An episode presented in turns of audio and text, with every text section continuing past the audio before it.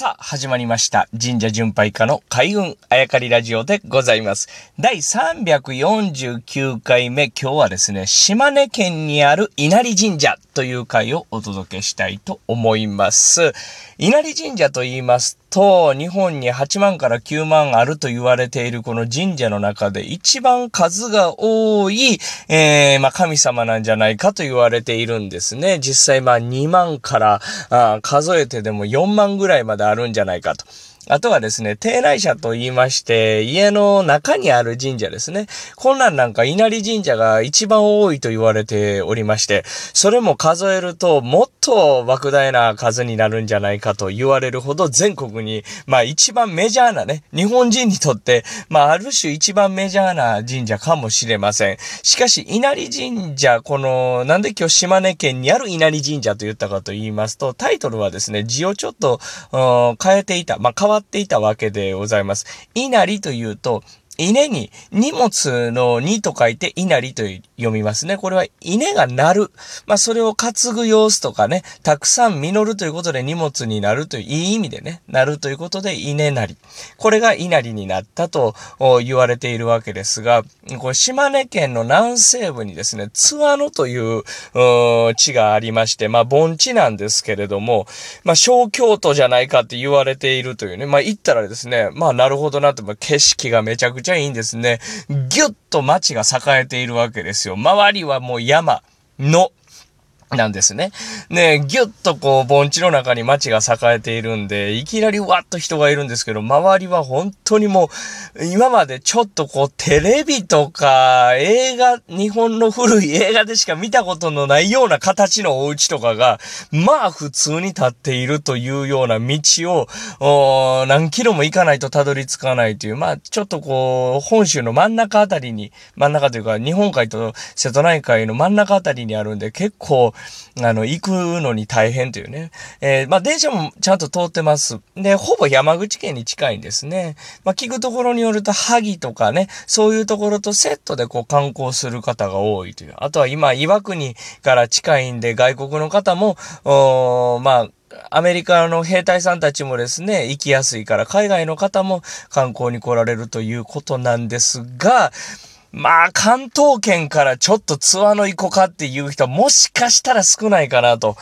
いうようなところでしてね。まあ、そんなところにこう、えー、神社に行きたくって行ったんです。で、だから僕は今話したような感じで、こう、なかなか行こうと思わないと行かない土地だったんで、かなり印象深いですね、そのツアーのというのは。もうちょっとこう、あの、旅の話をさせていただくと、実は新幹線、飛行機、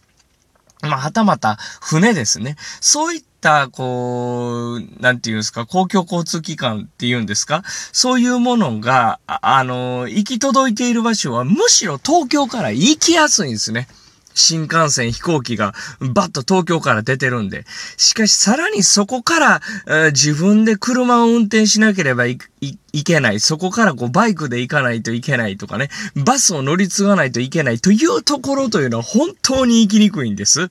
だから、印象に残ってるって話なんですけど、僕これあの、バイクで行ってましたね、ツアーのにはね。さあ、ここに、えー、稲荷神社なんですけど、稲の荷物、稲なりと書かないところがありまして、これが今日のお話なんですけれども、稲が、あー鳴るというのは達成のせい、成田空港の鳴るという字ですね。あれを書いて、稲が鳴ると書いて、稲荷と読むんです。実はこのさっきから言ってる全国に一番数多い神社なんじゃないかというこの稲荷神社の中で、この、なるという字を書いて稲荷と読むのはここ一社だけと言われているんですね。で、そこに、えー行かせていただいたんですけど、まあ、大きい神社で、周塗りの社殿と鳥居がもう生える生える。でも、太鼓谷稲荷神社という名前がついてまして、ね、ここは昔、あの、お殿さんの、あのーところで、お殿さんが、あの、時間を知らせるというね、太鼓を設置したと。で、そこの太鼓が鳴り響いてたた谷なんで太鼓谷という地名がついているそうですね。まあ、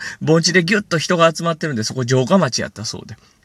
で、そのお殿さんが京都の伏見稲荷、えー大社から神さんを分けてもらって稲荷神社を建てたんですって。その頃はまだ、お城のお殿様専用の神社というかね。で、さらに一般の人は参拝できませんし、で、あの、稲荷は稲の荷物の方の稲荷だったそうです。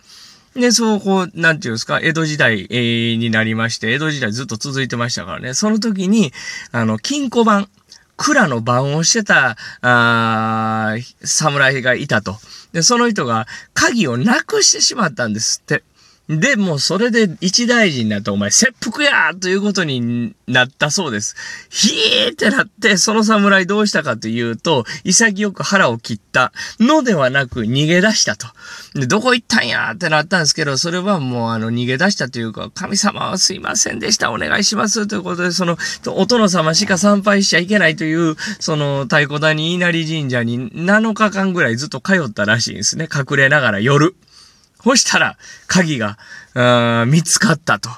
ほんで、もうしょうがないなって、鍵見つかったし、いや、そしたらもう切腹いいよって許されて命を命が助かったそうですね。で、このエピソードをお殿さんが聞いて、それすごいやんか、あそこの神さんと。ほんまは、なんかあの、僕みたいなね、お殿さんしか参拝したあかん場所やけど、そうやってね、あの、困った人が参拝したらそうやって願い叶えてくれるんやって、達成してくれるんや、願いを。え？達成？そこで稲荷の字を変えて、稲が達成するというので、稲荷神社となったたという言われが残っているんですって。だから太鼓谷というのは、お侍さんの、あ、お侍さんとお殿さんの、その、あの、時間を知らす太鼓が鳴っていたから太鼓谷。そして稲荷神社の、うん、なりという字が違うのは、そういったエピソードからということで、太鼓谷稲荷神社。日本で一社だけですね、えー、その、なりという字を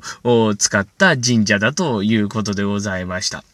まあ、ぜひ、機会があればですね、行っていただきたいですね。その、さらに太鼓谷稲荷神社があるのはその盆地なんですけど、少し山の、山の手なんですね。だから、あのー、下から、町からは太鼓谷稲荷神社って山手にね、あのー、朱色の社殿というか、大きいなんかがあるなっていうのもわかるし。んで、社殿の方に行って境内上がってみると、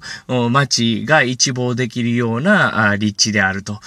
なかなかこう行ってね、楽しめるといういうと語弊がありますけど、行って楽しめる神社と思いますので、えー、なかなか行きづらいかと思うんです。関東圏の方とかね、遠くの方はね、近場の方は別ですよ。えー、なので、ぜひこうね、機会があれば参拝していただきたいものだと思います。ということで今日ご紹介したのは、日本に一社だけ、えー、達成の生という字を使って稲荷と読む神社があるというお話をお届けいたしました。